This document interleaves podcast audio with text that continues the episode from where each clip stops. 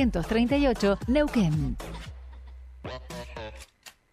Desde las 7 y hasta las 9, tercer puente.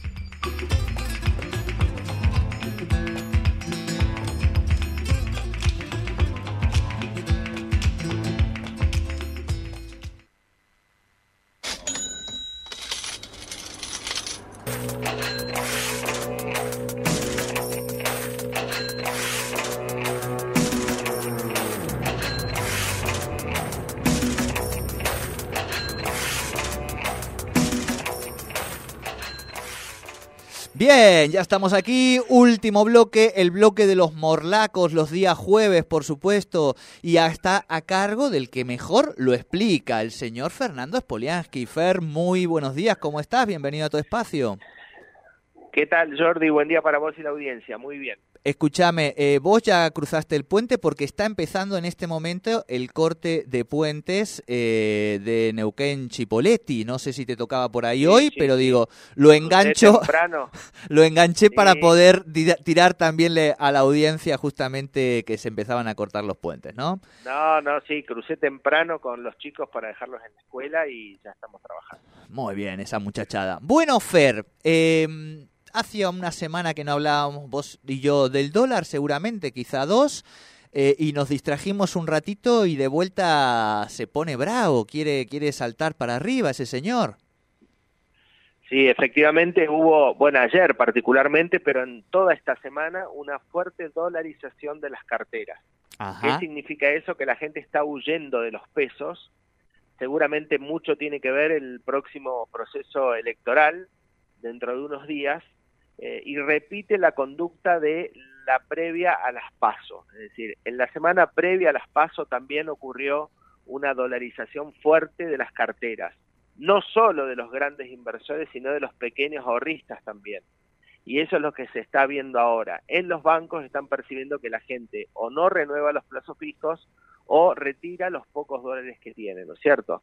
Eso está mostrando claramente eh, que hay como cierta incertidumbre o temor a lo que pueda pasar luego de las elecciones con una devaluación, así como ocurrió en el lunes posterior a las PASO, ¿no? Claro. Eh, lo, más, lo más eh, serio, digamos, o grave, es primero que efectivamente Argentina tiene un problema de anclaje con el tipo de cambio. La economía argentina ser bimonetaria, si vos no tenés un anclaje fuerte con el dólar, se producen los cimbronazos que estamos viendo por estos días y después se traslada a precios que es también lo que vimos en el lunes pospaso, ¿no? Claro. Eh, como una devaluación cambiaria del 22% se trasladó a precios, pero mucho más que proporcionalmente, casi en un 35-40%. Y eso genera mayor inflación a una inflación ya bastante acelerada que tenemos en nuestro país. Claro, Fer, recién decías algo, o sea, vamos a decir, eh, siempre que hay procesos electorales, digo, la cuestión económica se tensa, ¿no? Esa sería como una primera este, afirmación. Después, por supuesto, de acuerdo a cómo esté la economía, se va a tensar más o se va a tensar menos. Y de acuerdo también a cuáles puedan ser las expectativas, esta cuestión tan fundamental en la economía. Y en ese sentido, eh, estamos hablando de, de, planteos económicos que ya ni siquiera mm, hablan, por ejemplo, de devaluaciones, sino incluso de Bonex, de corralito, de llevarse los plazos fijos. Digo, de esto también se está hablando y me imagino que la ciudadanía eh, se hace eco, ¿no? Sí, claro, hay mucho de instalación de ese discurso medio temerario, ¿no? Que a veces no tiene mucho sustento desde el punto de vista de la teoría económica, pero lamentablemente nuestro pasado nos condena, ¿no? Argentina ha tenido en reiteradas oportunidades, o el gobierno, más que Argentina, el gobierno o el Estado, ha tenido eh, decisiones eh, poco afortunadas en ese sentido, ¿no? De romper contratos, de no mantener la seguridad jurídica. Bueno, y eso obviamente, digo, primero que habla mal de nosotros, y segundo que genera esa incertidumbre mayor sobre todo otra vez frente a un proceso electoral. Entonces, es hasta entendible que la gente a veces diga, bueno, ¿qué hago? ¿Cómo me resguardo? ¿Cómo resguardo el ahorro a veces de toda una vida, no?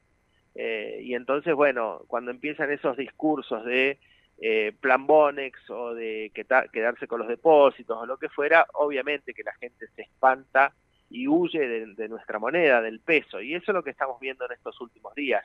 Por eso los dólares financieros saltaron tanto, el dólar paralelo blue también, en la misma magnitud, y eso genera muchísimas tensiones en todo el mercado. Claro. Claro, claro, claro. Em, claro, y encima en ese sentido, digo, tampoco uno ve que, que haya algún candidato o, algún tipo mínimo de consenso de tratar de fijar algún tipo de ancla, ¿no? Claro, lo razonable eh, sería que todos los candidatos con posibilidades, o todos en realidad, eh, tengan algún tipo de acuerdo sobre determinadas cuestiones.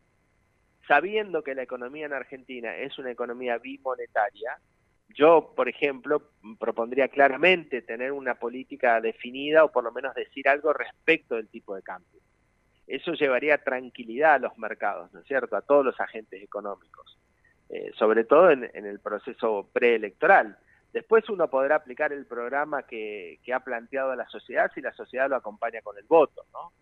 Pero en, la etapa previa habría que tener ciertos acuerdos para justamente no llegar con tanta convulsión en el mercado eh, y tener este anclaje que decíamos del, del dólar para que no se traslade a precios, que eso es lo más grave de todo, porque hay gente que el dólar a, a 900 pesos el contado con liqui no le interesa para nada, ¿cierto?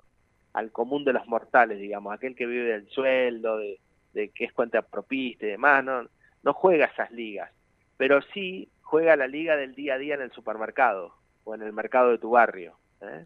Y ahí sí impacta muchísimo en los precios. Entonces cualquier corrida que se produzca, como se está produciendo en estos días, con un saltos tan significativos en, los tipos de cambio, eso obviamente que afecta también los precios y por ende también el poder adquisitivo de la gente.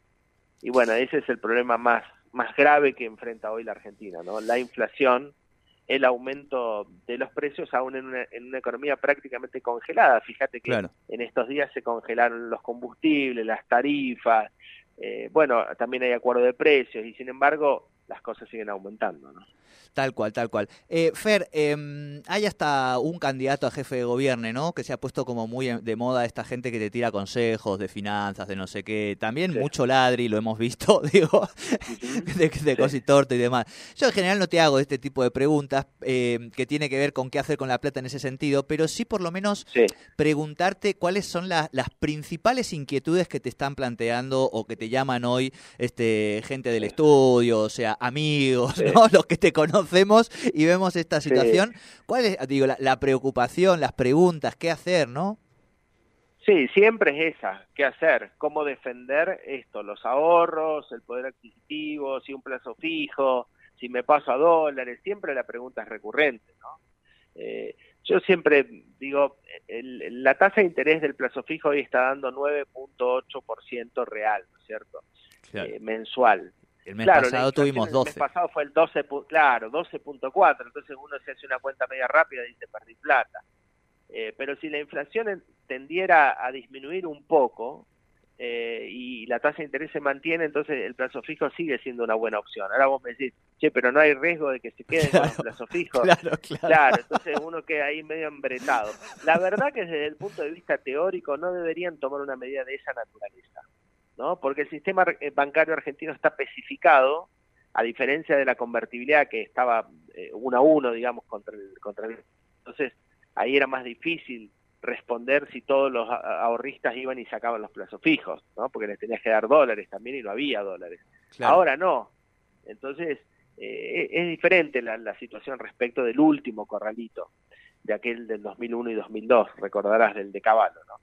Eh, pero bueno, es difícil dar una respuesta en estos momentos de tanta volatilidad y tanta incertidumbre.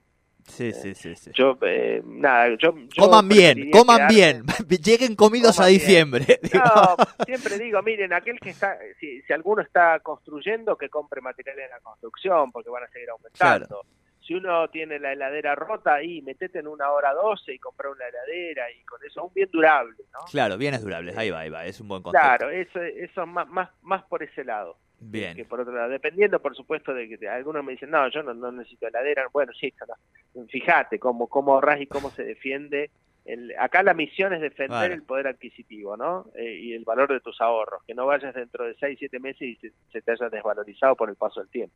Ni más ni menos. Fer, querido, eh, clarísimo, por supuesto estaremos atentos esta semana a todo lo referido al dólar y nosotros nos encontraremos la semana que viene, el próximo jueves. Abrazo grande, Fer. Bárbaro, un abrazo Jordi, hasta luego.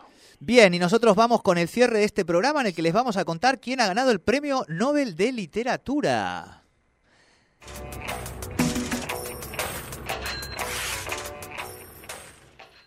Desde las 7 y hasta las 9, tercer puente.